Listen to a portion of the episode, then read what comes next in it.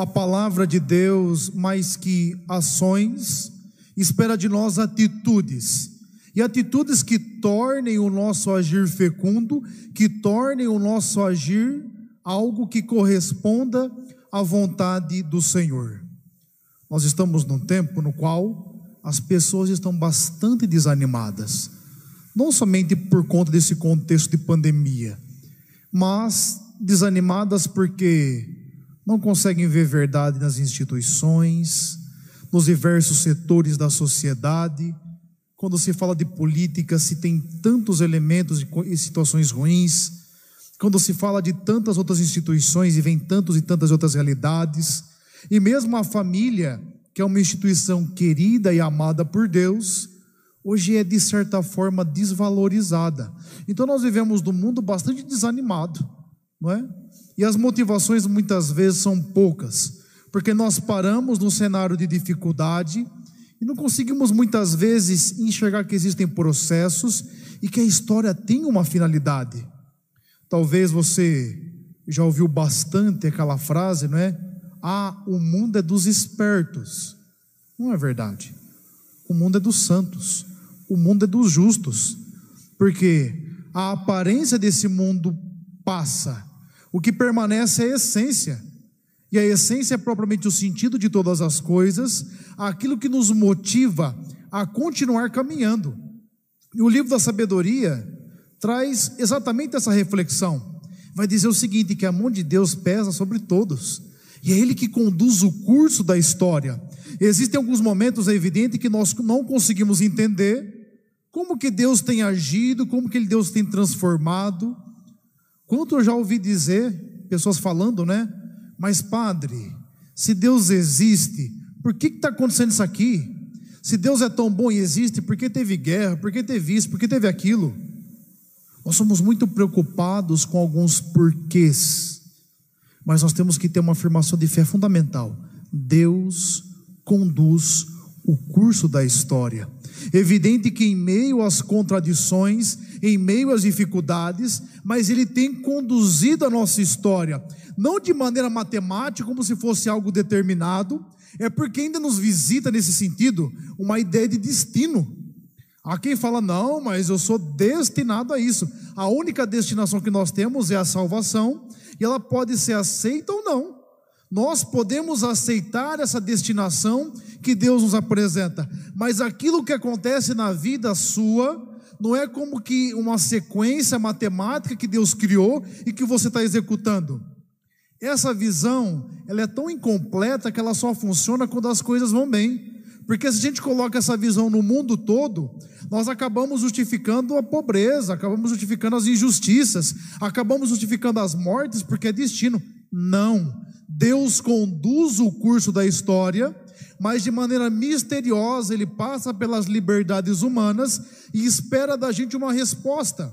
O que a gente esquece é que esse evangelho, que na sua versão mais longa, tem-se a própria explicação de Jesus, que existem trigo e existe joio. O trigo faz alimento, o joio é erva daninha.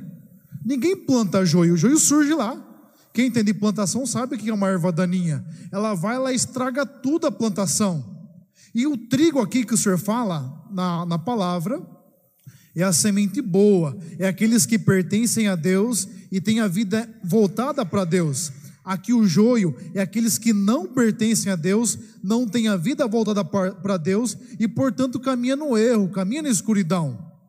No entanto, por mais que aqueles que tomam a atitude de ser trigo e aqueles que tomam a atitude de ser joio, uma coisa que é preciso que nós entendamos é que todos nós, sem exceção, do Santo Padre o Papa até os mais simples, os cristãos, em todos nós habita uma ambiguidade fundamental de luz e trevas, de coisas boas e coisas ruins, desde o nosso temperamento, desde a nossa personalidade, até mesmo aos diversos instintos e paixões que movimentam o nosso coração.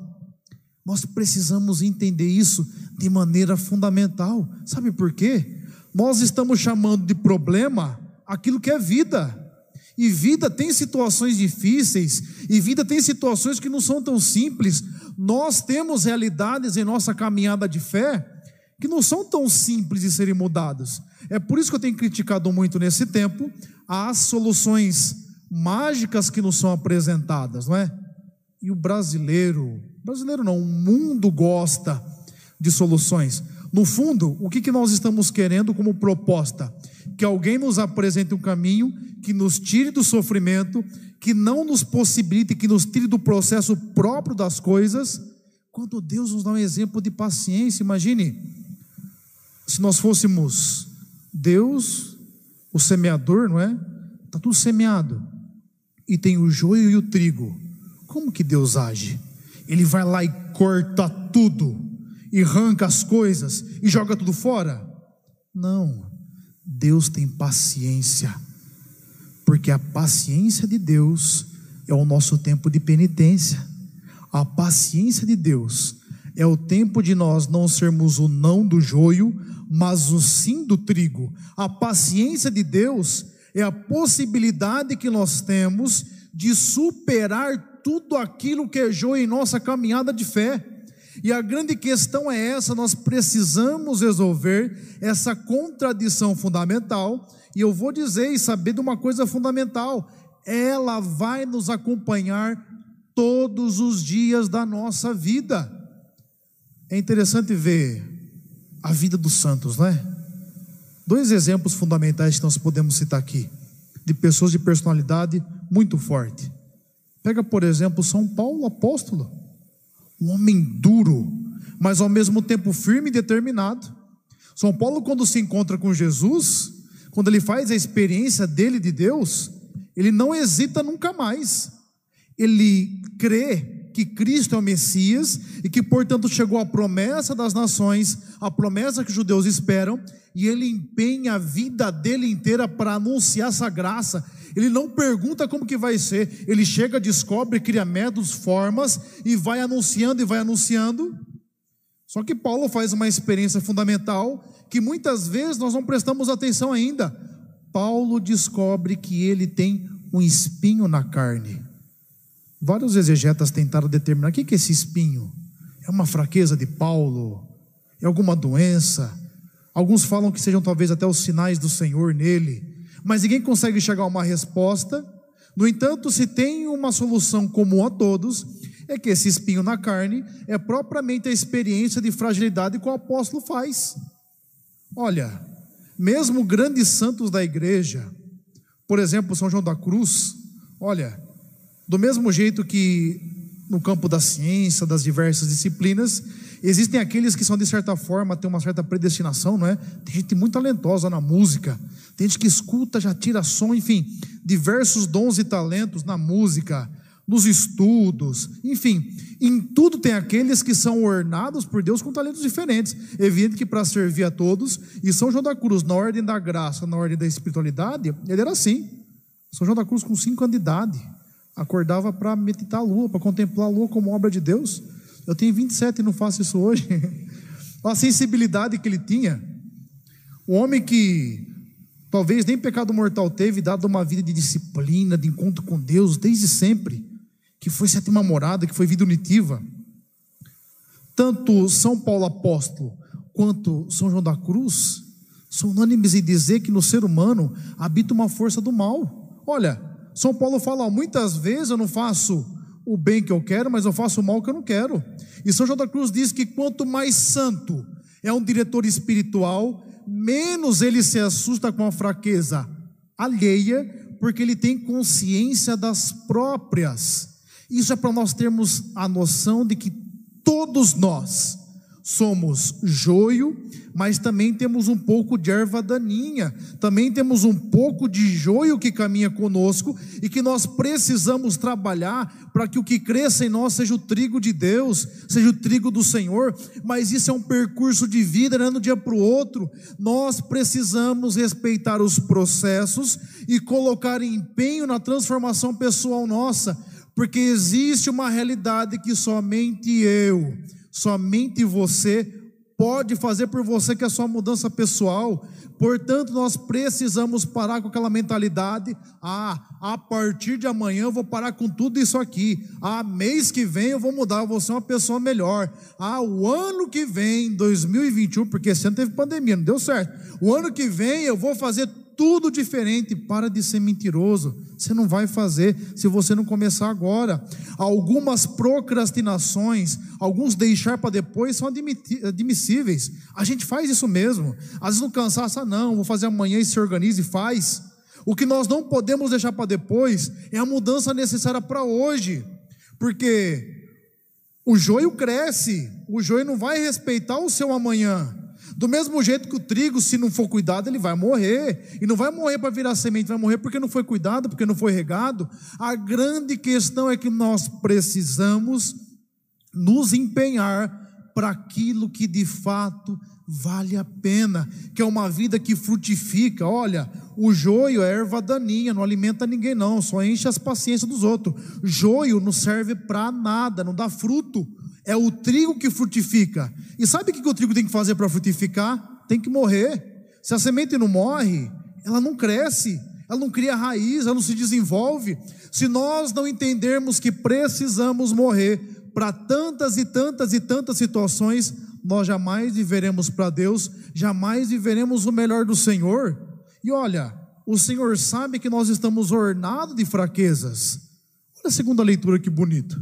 Fó, quando você não saber o que você pedir, o Espírito Santo reza em você e ele se manifesta com gemidos inexprimíveis. E aquele que perscruta o coração de Deus consegue perscrutar aquilo que passa no Espírito e vai te possibilitar de entrar no caminho do Senhor. Quantas vezes na vida a gente não sabe nem por onde rezar, não é assim que acontece? Você não sabe nem que prece você faz. Você está passando por uma situação e você não sabe o que rezar. Quantas vezes nós olhamos ao nosso redor e pode perceber que é sempre assim. A gente vê, parece que a vida de todo mundo está caminhando na paz, na perfeição, né? Parece que você, ao invés depois da tempestade, vir o sol, veio lá lamaçal ainda, né? Para piorar tudo. Tem hora que é assim na vida. Mas isso não significa que Deus nos abandonou. Não significa que Deus nos deixou. Nós não vamos entender todos os porquês da vida.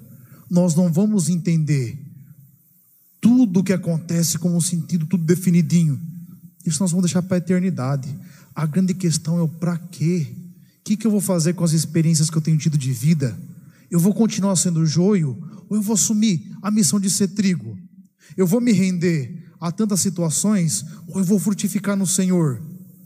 Lançar para Ele a minha fraqueza, lançar para Ele aquilo que eu tenho. E nós não podemos ter medo de fazer isso com o Senhor. Ele conhece, Ele sabe de que tipo de barro nós somos feitos, mas a grande questão é que nós temos que trabalhar com empenho para aquilo que Deus espera de nós. Goethe, que foi, de certa forma, aquele que sistematizou a língua alemã, ele diz isso o seguinte: Deus nos deu talentos, nos deu graças, mas é preciso ter empenho para sermos sempre a versão melhor que nós podemos ser. Portanto, que no dia de hoje você possa se perguntar se você tem trabalhado para o trigo ou se você tem trabalhado para ser joio, se você tem sido atitudes virtuosas que alimentam as pessoas ou você tem tido atitudes que só vão semeando erva daninha e que quando cresce atrapalha que uma outra vai ser cortada. Vamos pedir que Deus no dia de hoje olhe para a nossa fraqueza e nos possibilite recaminhar. E de certa forma, gente, vamos parar de colocar a culpa nos outros. O ser humano é especialista em achar culpado. Agora a gente coloca tudo culpa na pandemia, não é? Ah, não, é por causa da pandemia, é por causa do isolamento, é por causa disso. Vamos começar a trazer responsabilidade para nós.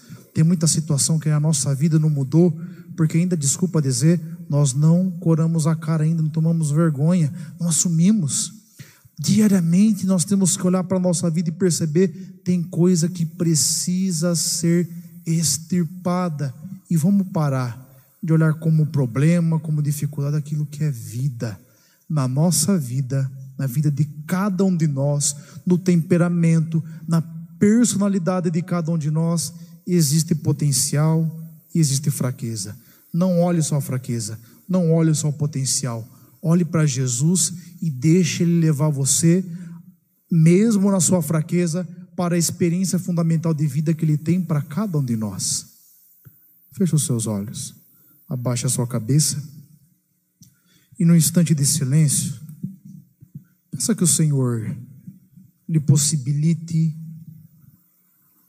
discernir aquilo que é joio na sua vida e com paciência e com oração e com penitência superar todas essas realidades, tudo aquilo que não convém à vida do cristão.